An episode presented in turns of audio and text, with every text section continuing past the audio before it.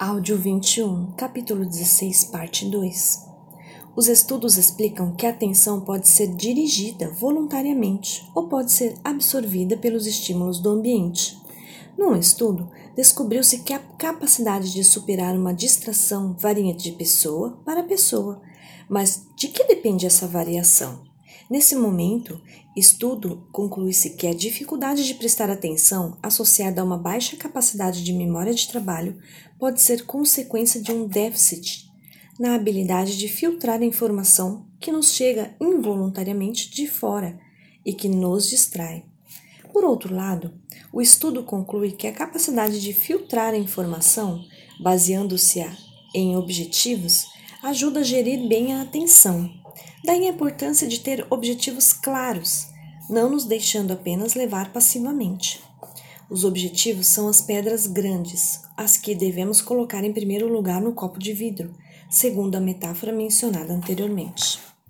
Uma das vantagens da tecnologia é que temos acesso a toda a informação num clique, mas antes de fazer clique, é preciso formar o porteiro em reconhecimento do que tem sentido e do que não tem e em dar prioridades à informação, reconhecendo que a memória de trabalho é limitada. Não é razoável querer o desenvolvimento dessa capacidade de reconhecer o que tem ou não sentido, colocando um tablet nas, nas mãos das crianças.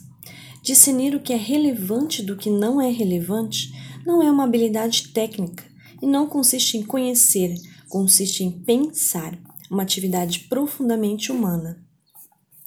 Sem sentido, a atenção dispersa-se. Sem autocontrole, o critério de relevância seria completamente irrelevante, porque a pessoa não é capaz de filtrar o que é importante.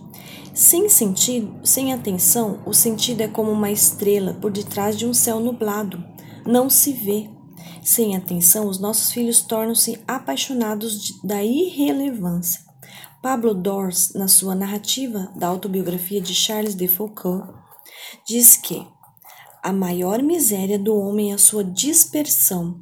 Dispersos estamos em muitas partes e em nenhuma.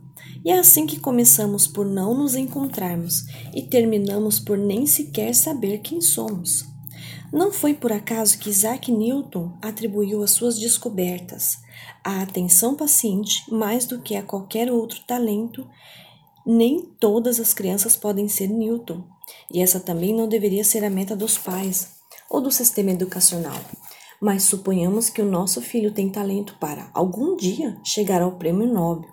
Encarar a educação como uma mera acumulação de conhecimentos enciclopédicos e investir em arsenais tecnológicos que vão convertê-los em apaixonados da irrelevância pode fazer com que nunca atinjam essa meta, nem cheguem perto. Nesse sentido, podemos perguntar o que teria acontecido a Mozart, a Picasso, Sócrates ou Cervantes se um desses dispositivos lhes tivessem caído nas mãos aos oito anos? Atualmente, a atenção dos nossos filhos está perdida em dispersão, o que é o, o, que é o contrário da dispersão, a atração, o que atrai, a beleza, a beleza do esplendor da realidade.